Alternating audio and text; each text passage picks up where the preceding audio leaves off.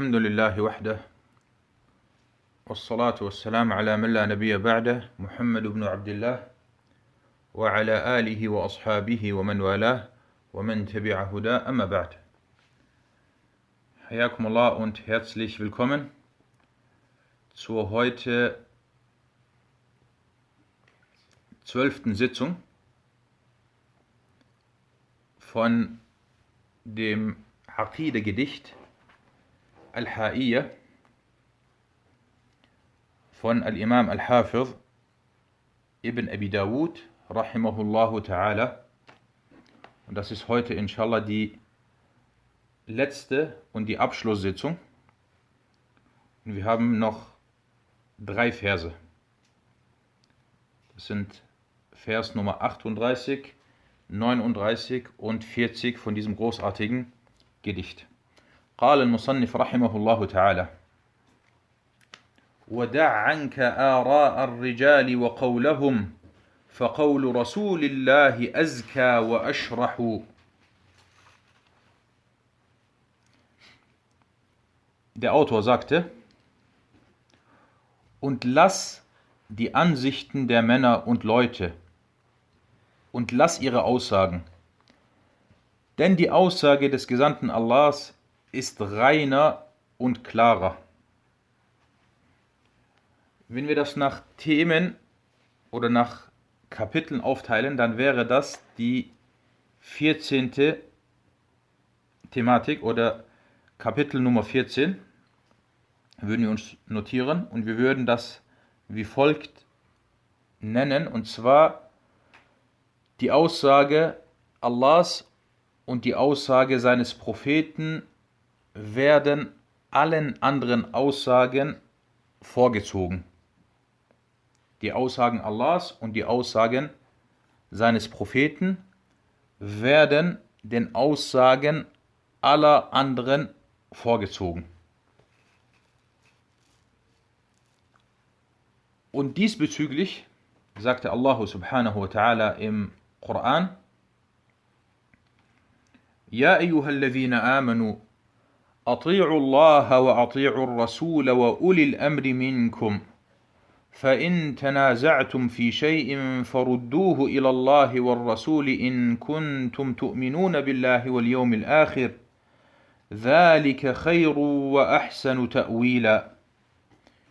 In diesem Vers, in Surat An-Nisa, sagte Allah, O die ihr glaubt, gehorcht Allah und gehorcht dem Gesandten und den Befehlshabern unter euch.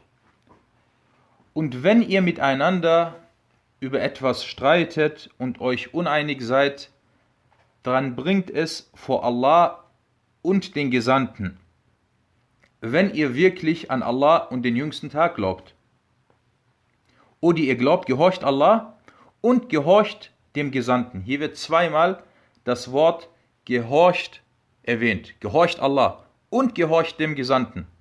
Und dann den Befehlshabern. Und mit Befehlshabern sind die Führer und die Gelehrten gemeint. Vor allem die Gelehrten. Das ist damit gemeint. Das sind die Befehlshaber. Okay, jetzt ist man sich uneinig, wenn ihr miteinander über etwas streitet. Zu wem sollen wir es dann bringen? Dann heißt es, dann bringt es vor Allah und den Gesandten. Die Befehlshaber und die Gelehrten werden hier nicht erwähnt.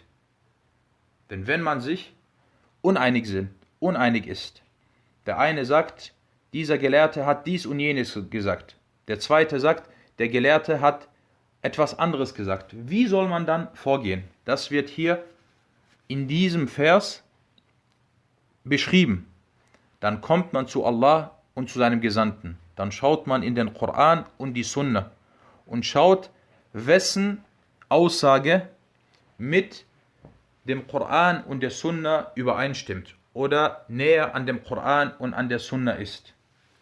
Und dann heißt es im Ende, am Ende des Verses, wenn ihr wirklich an Allah und den jüngsten Tag glaubt. Und das ist eine Qa'ida, das ist eine Regel an die man sich hält. Weil wird es zu Unstimmigkeiten kommen? Ja. Es gab schon immer Unstimmigkeiten unter den Menschen und es wird auch immer Unstimmigkeiten unter, unter den Menschen geben, außer wenn Allah es anders vorbestimmt hat. Deswegen heißt es auch im Koran, وَلَا يَزَالُونَ مُخْتَلِفِينَ Und sie werden weiterhin uneinig sein. Okay, was macht man dann? In diesem Fall kehrt man zu Allah und zu seinem Propheten zurück. Wie kehrt man zu seinem Propheten zurück? Wenn er am Leben, als er am Leben war, kehrte man zu ihm zurück und fragte ihn. Nachdem er gestorben ist, sallallahu alaihi wasallam, kehrt man zu seiner Sunna, die er uns hinterlassen hat, zu seiner authentischen Sunna, die er hinterlassen hat, zurück und schaut sich an, was überliefert wurde. Und deswegen sagte auch der Prophet sallallahu alaihi wasallam in einem bekannten Hadith: فَإِنَّهُ مَن يَعِشْ مِنكُمْ فَسَيَرَ اخْتِلَافًا كَثِيرًا Wahrlich, wer von euch noch lebt, der wird viele Unstimmigkeiten sehen. Nicht nur wenig, sondern sehr viele Unstimmigkeiten sehen. Was soll man machen? Er sagte, der Prophet sallallahu alaihi wasallam sagte, فَعَلَيْكُمْ بِسُنَّتِي وَسُنَّتِ الْخُلَفَاءِ الرَّاشِدِينَ Haltet an meiner Sunna fest, an meinem Weg fest und an dem Weg der Khulafa al-Rashidin. Und in einem anderen Hadith sagte er, alaihi salatu Und dieser Hadith, den hatten wir schon äh, in einer früheren Sitzung erwähnt. Und in einem anderen Hadith sagte der Gesandte Allah, sallallahu alaihi wasallam, Inni tarikun fikum ma in tamassaktum bihi lan tadillu ba'di. Ich habe etwas für euch hinterlassen. Wenn ihr daran festhaltet, dann werdet ihr nicht in die Irre gehen. Was ist das? Kitabullahi wa sunnati, das Buch Allahs und meine Sunna. Und dieser Hadith wurde unter anderem von Al-Hakim äh, überliefert. Und alles Gute ist in dem, was Allah und sein Prophet erwähnt haben. Alles Leichte ist in dem, was Allah und sein Prophet erwähnt haben. Jede Barmherzigkeit ist in dem, was Allah und sein Prophet erwähnt haben. Und ein Beispiel dazu. Heutzutage kommen die Leute, sie sagen beim Gebet zum Beispiel, zieh das Gebet nicht in die Länge. Zieh das Gebet nicht in die Länge. Äh, man soll das Gebet kurz halten. Man soll die Leute, die hinter einem beten, ihnen keine, keine Erschwernis auferlegen.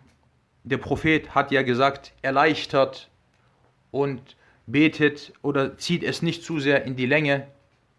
Denn hinter euch betet der Alte, hinter euch betet der Kranke, hinter euch betet derjenige, der ein Geschäft zu erledigen hat. Und deswegen, wenn du, wenn du betest, dann bete nicht 10, 12 Minuten. Das ist zu lang.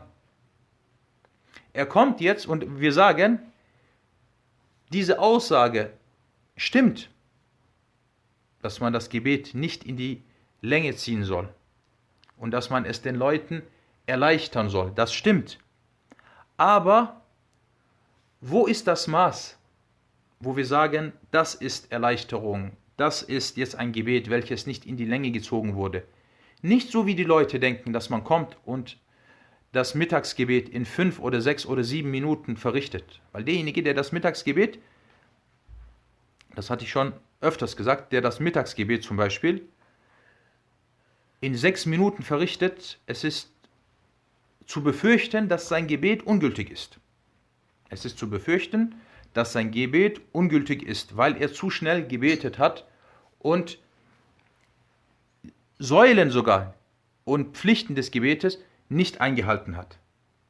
Deswegen sage ich immer, das Mittagsgebet zum Beispiel, wenn man es schnell betet, aber man trotzdem sagt, okay, das Gebet ist noch, äh, ist noch in Ordnung, dann mindestens acht Minuten. Dann mindestens acht Minuten, sodass man die Suratul Fatiha normal liest und vielleicht noch eine kleine Sura liest und äh, normal im Ruku' dreimal Subhana Rabbi al-Azim, Subhana Rabbi al-Azim und im Sujud, Subhana Rabbi al-A'la, acht Minuten. Und das ist wirklich, das ist das Minimum. Okay, nochmal zurück zu dem Punkt. Die Leute kommen und sagen, wir sagen, ja, das stimmt, aber mit Erleichterung ist das, was der Prophet والسلام, gemacht hat, was er vorgegeben hat. Er hat gesagt, erleichtert das Gebet oder zieht das Gebet nicht in die Länge. Aber er war es auch, wenn er beim Mittagsgebet das Mittagsgebet eröffnet hat und Allahu Akbar gesagt hat und jemand war zu Hause, er hat in der Nähe von der Moschee gewohnt, war zu Hause, hat das gehört, dann ist er gegangen, hat seine Notdurft verrichtet, hat die Gebetswaschung vollzogen, ist zur Moschee gekommen und hat den Propheten sallallahu alaihi wasallam noch in der ersten Gebetseinheit, in der ersten Rak'a vorgefunden. Das ist Erleichterung. Erleichterung ist, dass der Prophet sallallahu alaihi wasallam in der ersten Rak'a vom Mittagsgebet, nachdem er die Suratul Fatiha gelesen hat, dass er 30 Verse gelesen hat, ungefähr zwei oder drei Seiten. Das ist Erleichterung. Das ist die Erleichterung des Propheten. Die Erleichterung ist das, was Ibn Umar gesagt hat. Der Prophet sallallahu alaihi wasallam, wenn er Ruku' gemacht hat, dann war das ungefähr so lang, dass man zehnmal Subhana Rabbi al-Azim sagen konnte. Das ist Erleichterung und nicht das, was die Leute heute machen. Wenn sie beten, dann ist es wie, wie wenn man verfolgt wird, wie wenn man auf einer äh, gehetzt wird. Das ist, das ist nicht äh, mit der Erleichterung gemeint. Und deswegen, wenn wir über eine Sache reden und von Erleichterung oder von Barmherzigkeit reden, dann schauen wir, was Allah gesagt hat und was sein Prophet gesagt hat und was damit gemeint ist. Und nicht so, wie die Leute das verstanden haben. Und deswegen, was man oft hört, kein Problem, dass es zu Unstimmigkeiten kommt. Die Meinungsverschiedenheit ist etwas Gutes. Die Meinungsverschiedenheit ist Barmherzigkeit. Nein, nein, nein. Die, Meinung, die Meinungsverschiedenheit ist keine Barmherzigkeit. Sie sagen Al-Ikhtilafu Rahma. Die Meinungsverschiedenheit ist Barmherzigkeit. Die Meinungsverschiedenheit ist keine Rahma. Die Rahma liegt darin, dass man sich einigt, dass man vereint ist. Darin liegt die Rahma. Die Meinungsverschiedenheit, die Unstimmigkeit, das ist eine Strafe und das ist etwas Schlechtes. Und, der ganze, und äh, das ganze Übel, was wir sehen unter vielen Muslimen, ist aufgrund der Unstimmigkeiten, weil sie, sind, weil sie sich unstimmig sind. Und deswegen sagte Abdullah ibn Mas'ud radiyallahu anhu, Al-Khilafu Shar. Die Uneinigkeit ist etwas Schlechtes. Das wurde unter anderem von Abu Dawud und Al-Bayhaqi in Sunan al-Kubra überliefert. Und deswegen zu denken, ja, es gibt Meinungsverschiedenheit, es gibt jetzt bei einer Mas'ala verschiedene Ansichten und ich kann mir aussuchen, welche ich will. Nein, wenn es verschiedene Ansichten gibt, dann schaut man, schaut man, was der Beweis für die jeweilige Ansicht ist. Wenn jetzt jemand kein Wissen hat, er ist ein Laie oder er ist ein kleiner Schüler des Wissens, der noch nicht in der Lage ist, sich zum Beispiel die Beweise anzuschauen und vielleicht zu vergleichen oder selber zu forschen. Dann wurde im Koran erwähnt, was er machen soll, so heißt es, Fas'alu ahla dhikri in kuntum la ta'lamun. So fragt die Leute der Ermahnung, so fragt die Leute des Wissens, wenn ihr nicht wisst. Das ist die Medizin und das ist äh, das, was der Laie machen soll. Das ist die Medizin für den Laien. Er soll denjenigen fragen, der Wissen hat und der religiös ist. Weil es gibt manchmal Leute, die haben vielleicht Wissen, aber er ist nicht religiös. Er ist nicht gottesfürchtig. Und deswegen wird, wird immer das erwähnt. Der Gelehrte ist derjenige, der Allah fürchtet. Der Wissende ist derjenige, der gottesfürchtig ist. Weil es gibt Leute, die haben vielleicht Wissen, aber sie fürchten Allah nicht. Dieses, dieses Wissen spricht gegen sie und ist nicht für sie. Und von daher, Barakallahu fikum, muss man sich davor in Acht nehmen. Muss man sich davor in Acht nehmen, dass man die Ansichten anderer Menschen den Ansichten Allahs oder den Aussagen Allahs und den Aussagen seines Propheten sallallahu alaihi wasallam vorzieht. Und deswegen sagte zum Beispiel äh, Imam Shafi'i rahimahullah, إذا صح الحديث فهو مذهبي. Wenn der Hadith authentisch ist, dann ist er, dann ist dies meine Madhab, dann ist dies meine Rechtsschule. Und es gibt viele Aussagen von Ash-Shafi'i, wo er zum Beispiel über eine Thematik spricht und er ist sich nicht sicher, ob der Hadith authentisch ist. Und er sagt dann, sollte der Hadith authentisch sein, dann würde ich so und so sagen. Als ob er das, und das ist sehr schön, als ob er das von der Authentizität des Hadith abhängig macht. Und es gibt ähnliche Aussagen auch von Abu Hanifa und von Malik und von, von Imam Ahmed, rahimahumullahu ajma'in. Von daher, die Aussage von keinem wird der Aussage des Propheten sallallahu alaihi wasallam vorgezogen. Und was den Ami angeht, den Laien, so hat er keine Madhab. Es gibt eine Qaida, eine Regel, Al-Amiyu la Madhab. Der Ami hat keine Madhab.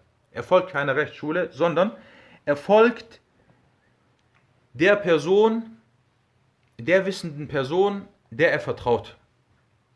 Er, er sucht sich, aber man darf jetzt nicht sagen, der Ami hat jetzt keine, keine Verpflichtungen. Derjenige, der Wissen hat, hat Verpflichtungen. Er muss versuchen, so gut es geht, zu forschen. Der Ami, er kann nicht forschen. Er kann nicht im Koran und in der Sunna zum Beispiel forschen. Aber er muss forschen, wer wissend ist und wer gottesfürchtig ist und wem er vertrauen kann.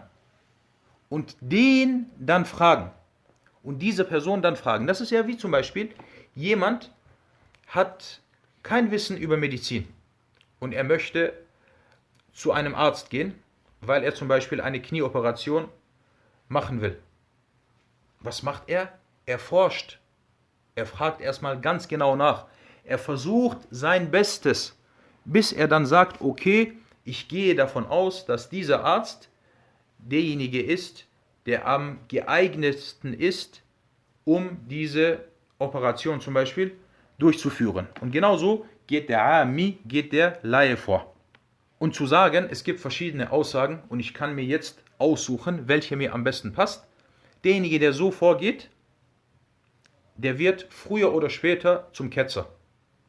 Er wird früher oder später zum Ketzer. Und das ist eine Sache, die hört man in der heutigen Zeit sehr oft. Du kannst nach jeder, nach jeder gelehrten Aussage handeln.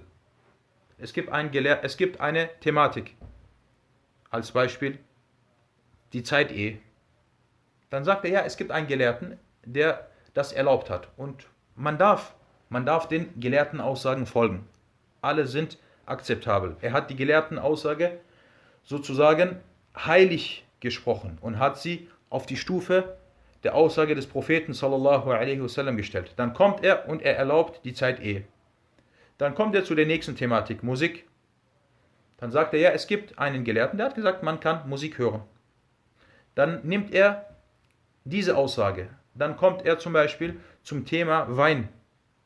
Dann sagt er, ja, der Gelehrte so und so hat das erlaubt. Dann nimmt er sich, was ist das für eine Religion? Derjenige, der vorgeht, der hat keine Religion mehr. Er ist zum Ketzer geworden. Das ist dann jemand, der Alkohol trinkt, der Sinner begeht, der Musik hört und der wirklich alles, was verboten ist, begeht und immer, immer mit, mit dem Argument, ein Gelehrter hat das erwähnt, dass man das machen kann. Na, und deswegen, Barakallahu fikum, die Barmherzigkeit und die Erleichterung ist in den Aussagen Allahs und in, in den Aussagen seines Propheten sallallahu alaihi wasallam. Und deswegen sagte, dieser, sagte der Autor dann in diesem Vers, am Ende dann, er sagte, und lass die Ansichten der Leute und ihre Aussagen. Denn denn die Aussage des Gesandten Allahs, sie ist reiner und sie ist klarer und sie ist besser und sie beinhaltet Barmherzigkeit und sie beinhaltet Leichte. Das ist vorzuziehen. Na, das war der 38. Vers. Kommen wir, Barakallahu fikum, zum Vers 39. قال المصنف ولا تك من ولا تك من قوم تلهوا بدينهم فتطعن في أهل الحديث وتقدحوا Der Autor sagte, und sei ja nicht von den Leuten, die mit ihrer Religion rumalbern, indem du die Leute des Hadith verleumdest und sie kritisierst. Das ist die 15. Thematik oder das 15. Kapitel, welches hier erwähnt wird. Und wir nennen es die Verunglimpfung der Leute des Hadith. Das Schlechtreden der Leute des Hadith. Ihr hört mich, ja? Und diese Bezeichnung, Ahlul Hadith, das ist eine der Bezeichnungen für die Leute der Sunna, für Ahlus Sunnah. Ahlus Sunnah wal Jama'a ist eine Bezeichnung. Ahlul Hadith ist eine Bezeichnung. Al-Firqa Najiyah, die errettete Gruppe, ist eine Bezeichnung. Al-Ta'ifa Al-Mansura, die siegreiche Gruppe ist eine Bezeichnung. All das sind die Leute des Hadith oder sind die Leute von As-Sunnah und Al-Jama'ah. Er sagte hier, Sei nicht von Leuten oder sei nicht von den Leuten, die mit ihrer Religion spielen oder die mit ihrer Religion äh, rumalbern So wie Allah subhanahu wa ta'ala im Koran in Surat Al-A'raf sagte, اتخذوا دينهم لهوا ولعبا وغرتهم الحياة الدنيا. Er sagte, sie nahmen ihre Religion zum Gegenstand der Zerstreuung und des Spiels. Und das diesseitige Leben hat sie getäuscht. Jemand kommt und er tanzt und er hört Musik, wie es zum Beispiel manche Sufis machen. Sie kommen in die Moschee und sie trommeln und dann tanzen sie. Sie sagen ja, das ist ein Teil der Religion. Nein, das ist kein Teil der Religion. Das ist Rumalbern und das ist ein äh, Spielen mit der Religion. Jemand kommt und sagt, ja, man kann sich die Aussagen unter den Gelehrten oder bei den Gelehrten rauspicken, das, was einem passt, was für einen leichter ist. Ja, okay, ich möchte bei der Bank arbeiten. Okay, ich suche mir und ich pick mir eine Aussage raus. Er möchte bei der Bank arbeiten, er wird das machen, so oder so. Aber um sich das Ganze nochmal schön zu reden, sucht er. Er kommt zum ersten, darf ich bei der Bank arbeiten? Nein. Okay. Zum nächsten, darf ich bei der Bank arbeiten? Nein. Und dann geht er weiter, bis er dann irgendwann einen gefunden hat, der sagt, ja, das kannst du machen. Dann sagt er, ah, diese Aussage, die nehme ich. Er kommt und er möchte klauen. Er kommt zum ersten, darf ich klauen? Er nennt es nicht klauen, er nennt es anders, aber er sagt, darf ich klauen? Er sagt nein. Dann geht er zum zweiten, zum dritten, bis er dann bei einem angekommen ist, der ihm sagt, ja, das kannst du machen. Dann sagt er, das gefällt mir, diese Aussage nehme ich. Das ist Rumalbern mit der Religion. Das ist Rumspielen.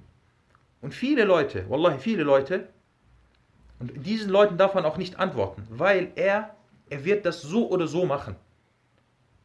Er schaut, er möchte eine Sache machen. Ich habe das öfters erlebt. Einmal ist einer zu mir gekommen vor ungefähr, vor ungefähr sieben Jahren und er hat über das Thema Klauen geredet. Und er hat mich dann gefragt, das war nach dem Gebet, ich saß, ich habe vorgebetet, ich saß bei uns in der Moschee und dann hat er mich gefragt. Dann habe ich gelächelt. Dann habe ich gelächelt und habe ich gesagt, ich werde dir auf die Frage antworten, aber äh, zunächst einmal antworte du mir und sei ehrlich. Dann habe ich gesagt, egal wie ich dir antworte, du wirst das doch, du, du machst das, stimmt's? Hat er gesagt, ja, ich mache das. Und ich habe gesagt, egal wie ich dir jetzt mit, ob ich dir mit Ja oder Nein antworte, du wirst das weiterhin machen. Dann sagt er ja. Dann hat er gelacht. Habe ich gesagt, stimmt's? Dann hat er gesagt, ja, das stimmt. Und ich sage, also du willst jetzt nur eine Aussage von, von mir, die dich bestätigt. Wenn ich dich nicht bestätige, dann gehst du zum nächsten. Ja, und viele Leute leider, leider die ihren die ihren Gelüsten und Neigungen folgen, die gehen so vor. Er hat schon selber eine, eine Antwort, aber er sucht sich nur noch eine Bestätigung. Oder Leute, die sündigen, die stets sündigen und es ihnen egal ist. Er sündigt, er sündigt und es ist ihm egal. Warum machst du das? Egal. Man lebt nur einmal, man äh, muss auch was erlebt haben. Sie spielen mit der Religion. Wir reden jetzt nicht von jemandem, der sündigt und dann bereut. Er hat gesündigt und dann sprichst du mit ihm und er senkt seinen Kopf und er ist traurig und er sagt, möge Allah mir vergeben. Inshallah mache ich das nicht nochmal. Nein, weil sündigen tut jeder. Aber Leute, die sündigen und die dann dementsprechend auch dann antworten. Er sagte dann weiter im zweiten Teil von diesem Vers, فتطعن في أهل الحديث وتقدح indem du die Leute des Hadith verleumdest und sie kritisierst. Die Leute des Hadith, die Leute der Sunna müssen respektiert werden. Sie sind diejenigen, Ahlul Hadith, sie sind diejenigen, die die Religion übermittelt haben. Und was die Leute angeht, Ahlul Hadith angeht, damit sind gemeint Sufyan al-Thawri, Malik ibn Anas, al-Shafi'i, Ahmed ibn Hanbal, al-Bukhari, Muslim, al-Tirmidhi, das sind die Leute des Hadith. Das sind die Gelehrten des Hadith. Und zu denen komme ich inshallah gleich nochmal zurück. Weil es gibt zwei Arten, es gab früher zwei Arten von den Leuten des Hadith. Es gab jene, die waren reine Überlieferer. Er hat überliefert. Er hat Hadithe gehört und hat diese ganz genau auswendig gelernt und hat diese wortwörtlich weitergegeben. Und über diese Leute hat man gesagt, Fiqatun Hafiz als Beispiel. Weil er genau war aber er hat nicht unterrichtet. Er war zum Beispiel kein, kein Faqih. Und die zweite Art, und von dieser Art wurde im Hadith erwähnt. Der Prophet sallallahu alaihi wasallam sagte, نضر الله, نضر الله امرأ سمع منا حديثا فحفظه حتى يبلغه. Möge Allah Wonne und strahlendes Glück demjenigen geben, der von uns eine Aussage oder einen Hadith hört und es einem anderen überbringt und berichtet. Das ist die erste Kategorie. Die zweite Kategorie von Ahlul Hadith, das sind diejenigen, die übermitteln und weitergeben, aber gleichzeitig auch Wissen über die Hadithe haben. Wie diejenigen, die ich vor kurzem genannt hatte. Malik, Sufyan al-Thawri, Ahmad, al-Shafi'i, al-Bukhari, Muslim. Diese Leute sind die Fuqaha von Ahlul Hadith. Sie sind sowohl Leute der Überlieferung als auch Fuqaha, als auch Fiqh-Gelehrte. Und deswegen heißt es in dem Hadith dann auch weiter, فَرُبَّ حَامِلِ فِقْهٍ إِلَى مَنْ هُوَ أَفْقَهُ مِنْ und manch einer überbringt dieses Wissen jemandem, der mehr Verständnis davon hat als er. Es kommt einer von der ersten Gruppe, äh, von der ersten Kategorie, der auswendig lernt und der ganz genau weitergibt, er überbringt es einem anderen, der das auch annimmt und genau weitergibt, aber der auch noch Wissen darüber hat. Und natürlich die zweite Kategorie oder die zweite Gruppe, die ist besser als die erste, aber in beiden gibt es Khair und in beiden gibt es Gutes. Und diese Leute sind wie schon erwähnt, sie werden Ahlul Hadith genannt. Und Ahlul Hadith sind die Besten dieser Umma. Sie sind Ahlus Sunnah. Sie sind Al-Firqa An-Najiyah. Sie sind die errettete Gruppe. Und deswegen sagte Imam Ahmad, rahimahullah, إن لم تكن الفرقة الناجية أصحاب الحديث فلا أدري من هم. Imam Ahmad sagte, wenn die errettete Gruppe nicht die Leute des Hadith sind, dann weiß ich nicht, wer sie sind. Und jeder, der so vorgeht, der den Leuten des Hadith, Ahmad, Shafi'i, Malik, Al-Bukhari und so weiter folgt, er ist auch von Ahlul Hadith und er zählt auch zu Ahlul Hadith. Möge Allah subhanahu wa ta'ala uns von ihnen sein lassen. Kommen wir zum nächsten Vers, zum letzten Vers von diesem großartigen Gedicht. قال المصنف رحمه الله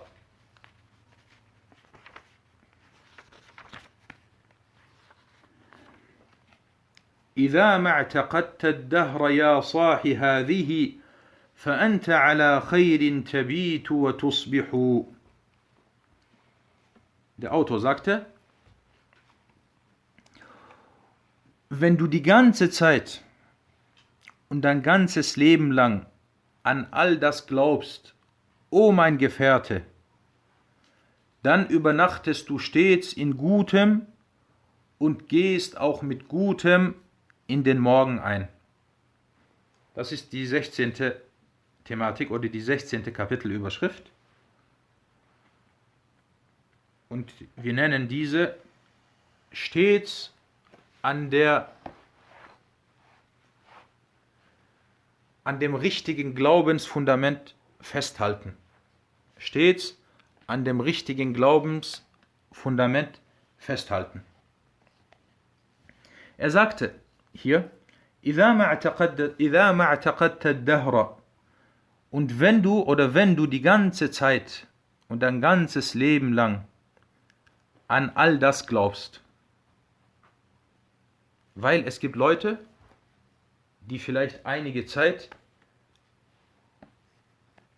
an dem richtigen Fundament glauben, aber dann irgendwann verlassen sie es. Sie waren von Ahlus Sunnah wal Jama'a und dann sind sie zu den, haben sie diesen Weg verlassen und sie sind zu den Leuten der Irrleitung geworden.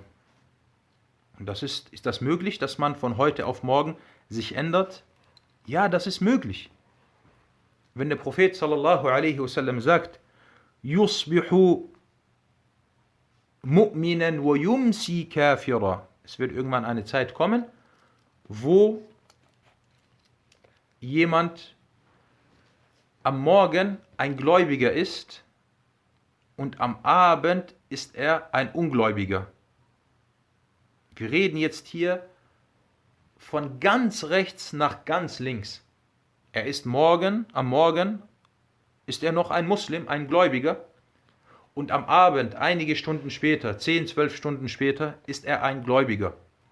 Oder er ist am Abend ein Gläubiger und am nächsten Morgen ist er ein Ungläubiger. Wenn das möglich ist, vom Iman zum Kufr, und eine größere Entfernung gibt es nicht, dann ist es erst recht möglich, und das innerhalb von wenigen Stunden, dann ist es erst recht möglich, dass jemand am Morgen von Ahlus Sunnah war, von Ahlul Hadith war und einige Stunden später, am Abend, ist er von Ahlul Bid'ah, von den Leuten der Neuerung. Oder er war am Morgen, war er, war er jemand, der Allah gefürchtet hat und am Abend hat er dann diese Gottesfurcht verloren. Und deswegen ist es wichtig, das ganze Leben an diese I'tiqad, an diese Glaubensdoktrin von Ahlus Sunnah wal Jama'a festzuhalten. Und viele Leute tun sich schwer zu erkennen und zu bestätigen, dass der so und so nicht mehr auf der Wahrheit ist. Zum Beispiel, man redet über eine Person und kritisiert eine Person und kritisiert seine Fehler. Und dann heißt es, ja, aber er hat doch gute Seiten. Er hat doch das und jenes gemacht. Er hat doch damals Folgendes gemacht, was gut war. Ja, das stimmt. Aber er hat sich geändert. Es ist möglich. Ist es möglich, dass man sich ändert? Ist es möglich, dass man nicht mehr dass man gestern oder vor einem Jahr oder vor fünf Jahren von Ahlus Sunnah wal Jama'a war und heute nicht mehr? Ja, das ist möglich. Wenn der Prophet sagt, innerhalb von einem Tag oder innerhalb von wenigen Stunden kann man den Glauben verlieren, dann ist es erst recht möglich, dass man innerhalb von einiger Zeit seine Manhaj ändert, seine Aqida ändert. Und vielen Leuten fällt das schwer. Und das ist gefährlich. Und oft sind gerade solche Leute, äh, am schädlichsten bei der Da'wah. Er sagte, also wenn du dein ganzes Leben oder wenn du die ganze Zeit an all das glaubst, was meint er mit all das? All das, was hier in diesem Gedicht erwähnt wurde, diese Punkte, was er genannt hat, diese vorigen Verse. Wenn du an all das glaubst, o mein Gefährte, o mein Bruder, o mein Freund von Ahlus Sunnah wal Jama'a, o mein Gefährte von Ahlul Hadith, dann übernachtest du stets in Gutem. Es geht dir gut. Du gehst dann in die Nacht rein, Alhamdulillah, du gehst die Nacht rein und du bist Muslim und du bist von Ahlus Sunnah wal Jama'a und du bist von Ahlul Hadith. Und du stehst dann morgens auf und stehst als ein Gläubiger, als ein Sunnite auf und gehörst zu den Leuten, von Ahlul Hadith und gehörst zu den Leuten von Al-Firqa An-Najiyah, die errettete Gruppe, gehörst zu den Leuten von Ahlus Sunnah. Ahlus Sunnah, sie wurden Ahlus Sunnah genannt, weil sie nach der Sunnah des Propheten sallallahu alaihi wasallam handeln. Weil sie stets nach der Sunnah des Propheten sallallahu alaihi wasallam handeln. Und Al-Jama'a, weil sie eine Gruppe sind. Auch wenn sie wenige sind, aber sie sind eine Gruppe und sie, äh, sie spalten sich nicht. Na, das soweit zu diesem Vers. Und wir danken Allah, dass er uns die Möglichkeit gegeben hat und uns den Erfolg verliehen hat, dass wir dieses großartige Gedicht gelesen haben und es äh, erläutert haben. Möge Allah Ta'ala uns Wissen verleihen und möge Allah Ta'ala uns Standhaftigkeit schenken auf der Religion und auf der Sunna und auf der richtigen Aqidah und möge Allah Ta'ala uns von dem, was wir gelesen und gehört haben, profitieren lassen.